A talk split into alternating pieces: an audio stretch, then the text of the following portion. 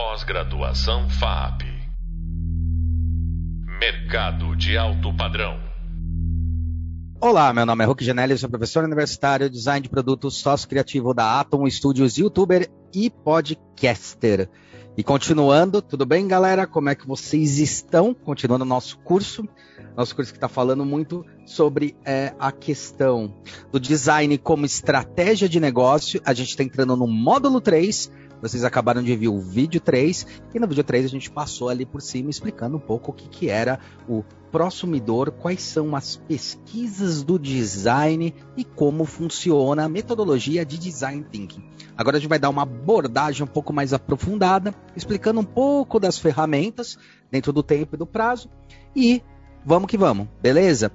Não se esqueça de dar uma olhada também no hub, é, no e-book, tá? E no e-book, também nesse capítulo, capítulo 3, que vai falar muito sobre o design e a ferramenta de UX como base. E vocês vão explorar um pouco mais ali, ter um pouco mais dos conceitos e como isso daí funciona. Beleza?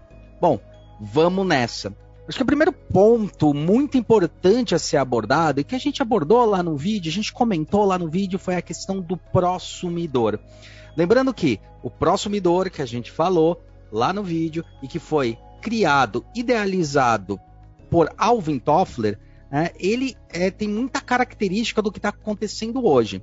Recapitulando também que prosumidor não é uma coisa nova, pelo contrário, a gente já prosumia como sociedade desde a época da Revolução Agrícola e foi só na Revolução Industrial que começa a ter essa questão de vender a mão de obra como algo diferente de produtos e serviços. Ou seja, é a primeira vez na história e durante 300, 350 anos que a gente vende a mão de obra como um ativo. Ou seja, uma empresa paga para a gente fazer a mão de obra.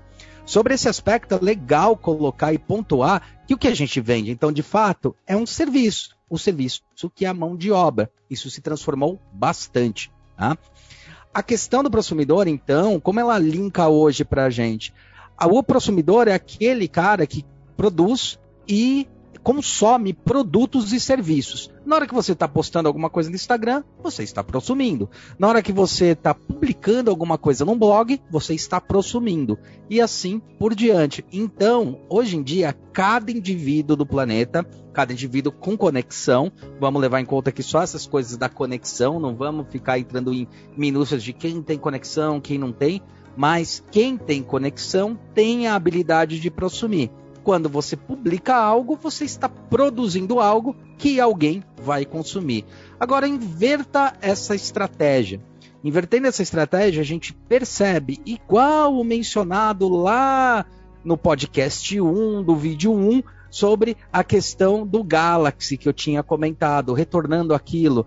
Poxa, quem na verdade contou que o Galaxy dava problema? Quem contou que o Galaxy explodia? Eram as pessoas que usavam. Então, portanto, as pessoas têm muita influência nos produtos, bens e serviços como nunca jamais teve, porque jamais tiveram vozes para poder é, falar se gostavam, se não gostavam, de que maneira gostavam.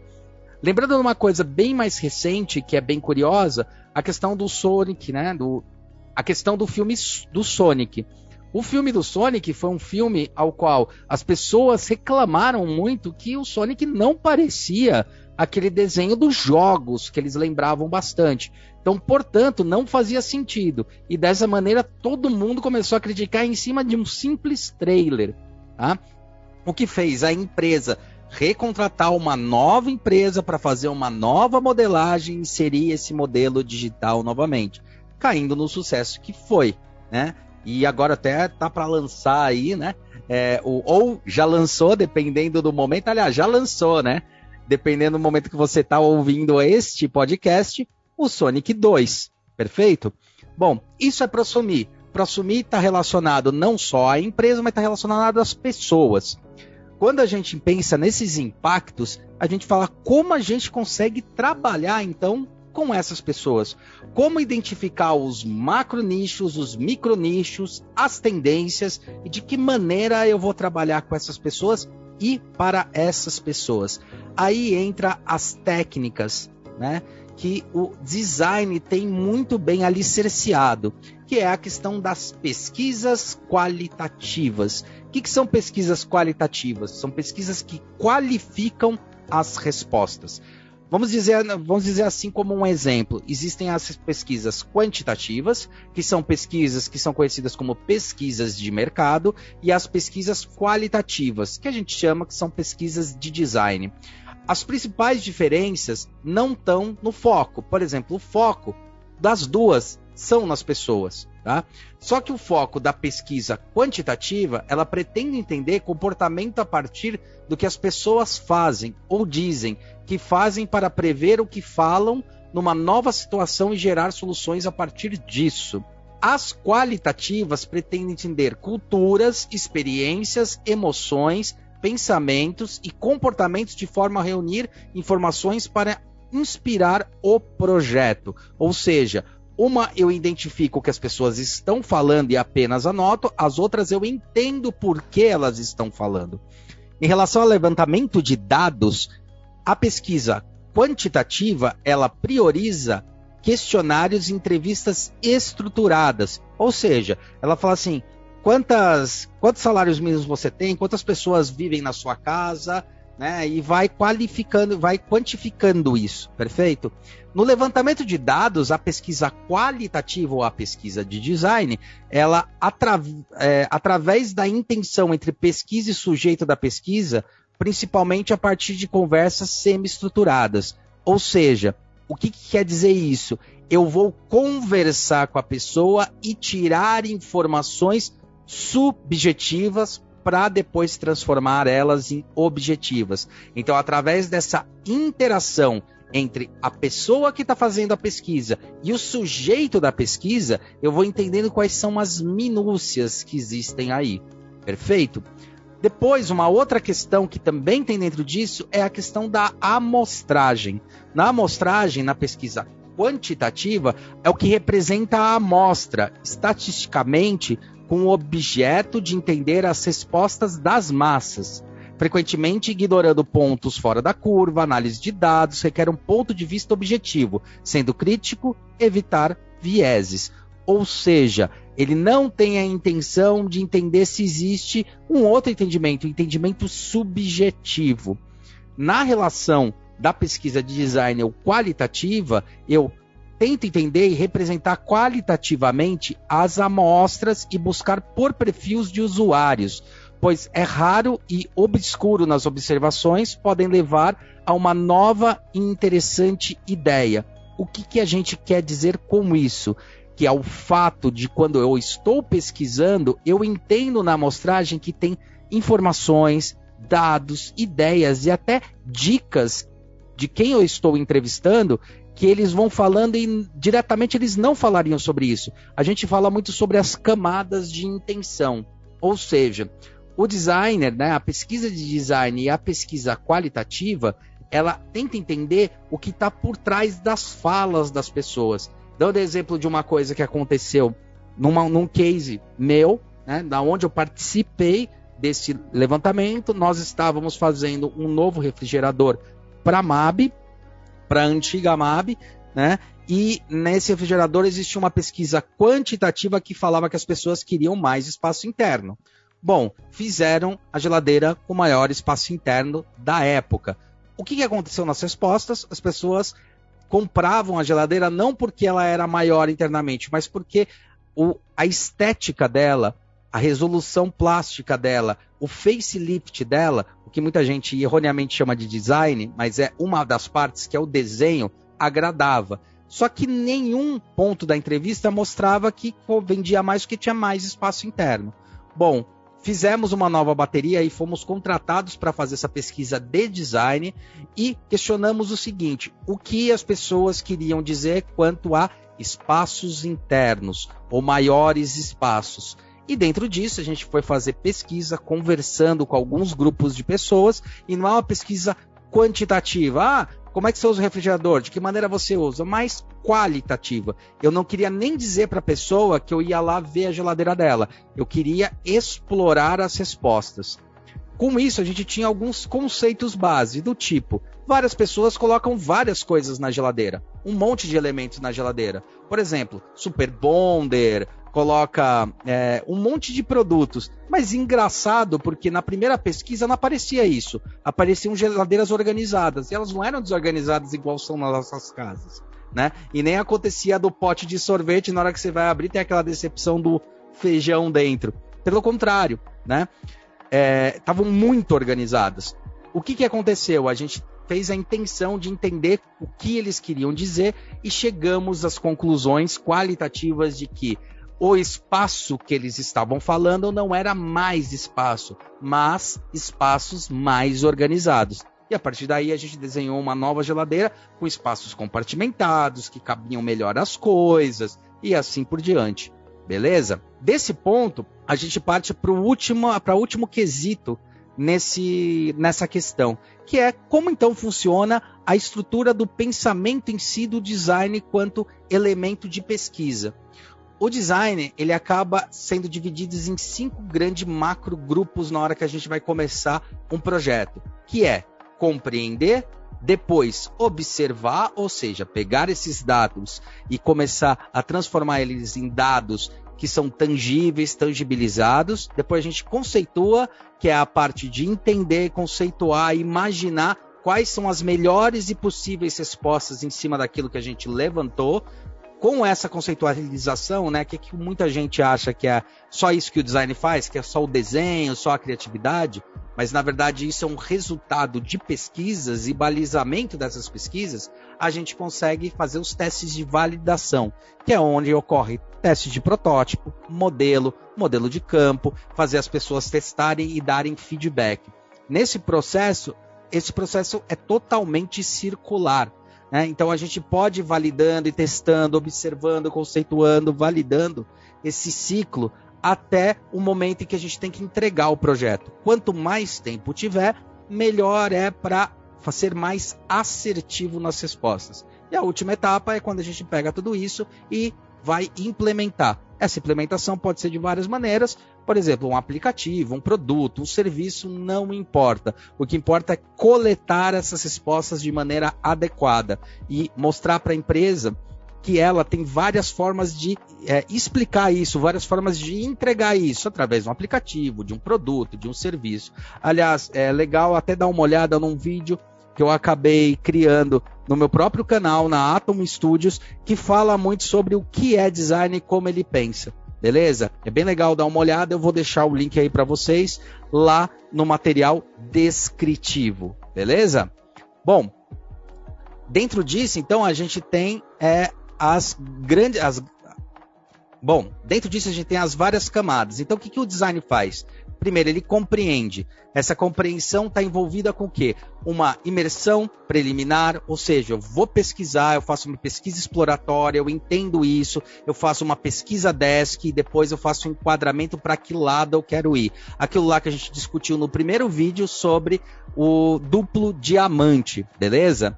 Depois a gente faz uma imersão em profundidade, que é o principal core do design, a grande diferença, que é onde a gente pode falar que é UX, User Experience, onde é o grande ponto diferencial e nevrálgico do design, aonde a gente faz entrevistas com as pessoas, caderno de sensibilização, que é como a gente entrega algumas tarefas para entender como é que eles respondem a essa demanda, uma sessão generativa, que é uma basicamente é a gente pegar e juntar todas as pessoas que estão envolvidas no projeto, não só as pessoas que vão usar, mas por exemplo, dando um exemplo de um elevador. Não necessariamente só quem vai usar o elevador, mas a mulher que vai, ou as pessoas que vão limpar o elevador, quem vai fazer manutenção no elevador, quantas vezes o elevador vai ser usado, de que maneira ele vai ser colocado, tudo isso influencia e tudo isso tem que ser pesquisado. E na sessão generativa a gente é, é, confronta todas essas informações para conseguir chegar no que as empresas mais querem, que são os famosos KPIs, né? Ou seja, quais são os pontos que a gente precisa fazer alteração. Depois tem uma pesquisa que é a pesquisa sombra. Essa pesquisa sombra, ela especificamente é você observar as pessoas no local para ver como elas se comportam. E essa pesquisa sombra é legal porque ela mostra muitas vezes coisas diferentes do que as pessoas respondem. Né? Então a pessoa pode responder: Ah, como é que você fica na fila? Ah, eu fico de pé esperando na fila para comprar ingresso. Aí de repente você começa a olhar, ela não está de pé na fila o tempo todo. Às vezes ela está sentada numa corrente, às vezes ela pede para outra pessoa esperar. Tem várias coisas que vão acontecendo ao mesmo tempo que só nessa observação a gente consegue identificar. E o famoso um dia na vida. Esse um dia na vida é famoso que a gente entende a jornada de, por exemplo, quero entender como as pessoas compram ingressos. Eu vou lá comprar ingresso e passar pela mesma jornada que a pessoa passou para entender onde são os pontos delicados, os pontos de contato. Com isso, a gente consegue, aí sim, na análise e síntese, criar todos os elementos, usar várias ferramentas que estão descritas aí no documento, né, no capítulo 3 da parte de leitura, que é o mapa de empatia, a criação das personas, os cartões de insight, o diagrama de afinidades, os critérios norteadores, mapa conceitual, blueprint e a jornada do usuário. O que, que, são então esses análises e síntese? Pegar aqueles dados de UX, de pesquisa, a parte mais importante, que é entender o usuário e todo mundo que está envolvido no projeto, tá? e depois compilar isso em dados, em um relatório, em diagramas. E é importante salientar, não precisam ser só esses diagramas, tem vários outros diagramas que às vezes muitos de vocês já podem usar. Às vezes vocês estão acostumados a fazer um diagrama de jornada, às vezes vocês estão acostumados a fazer uma análise SWOT. O importante é que agora elas são é, é, preenchidas não somente com o que eu acho com meus concorrentes, mas o que o público espera e acha sobre aqueles produtos e serviços que são ofertados. A partir daí a gente passa para a ideação, que é quando tem a ideia, os insights, e os insights são provocados através dos resultados dessas pesquisas, que a gente tem o brainstorm, o co-work de, de cocriação, o cardápio de ideias, a matriz de posicionamento, por exemplo. Após isso, a gente faz a prototipação, vários elementos de prototipação, prototipação de serviço, storyboard, encenação, protótipo em papel, modelo volumétrico, tudo isso funciona muito bem para validar ideias. E dentro daqui eu acabei criando um conceito que chama porcótipo, que é protótipo porco, que é usado por várias empresas aí mundo afora, e é um conceito que eu acabei desenvolvendo, que é como fazer protótipos volumétricos, funcionais, de uma maneira muito rápida, sem se preocupar em demasia com a estética, mas preocupando com o que está sendo estudado. Um exemplo de um case que acabou de acontecer, a gente está desenvolvendo um respirador pulmonar para COVID, e esse respirador está sendo desenvolvido em um outro estado.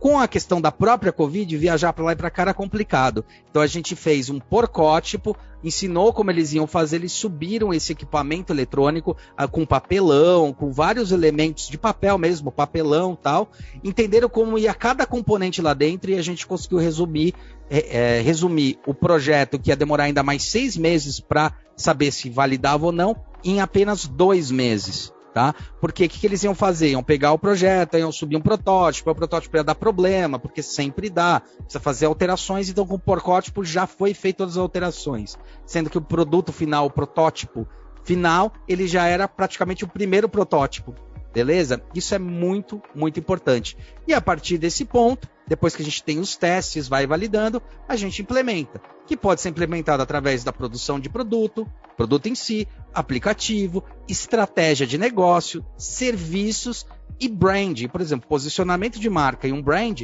também faz parte desse conceito todo e desse alavancamento todo. Beleza? Bom, era isso que era importante falar nesse módulo.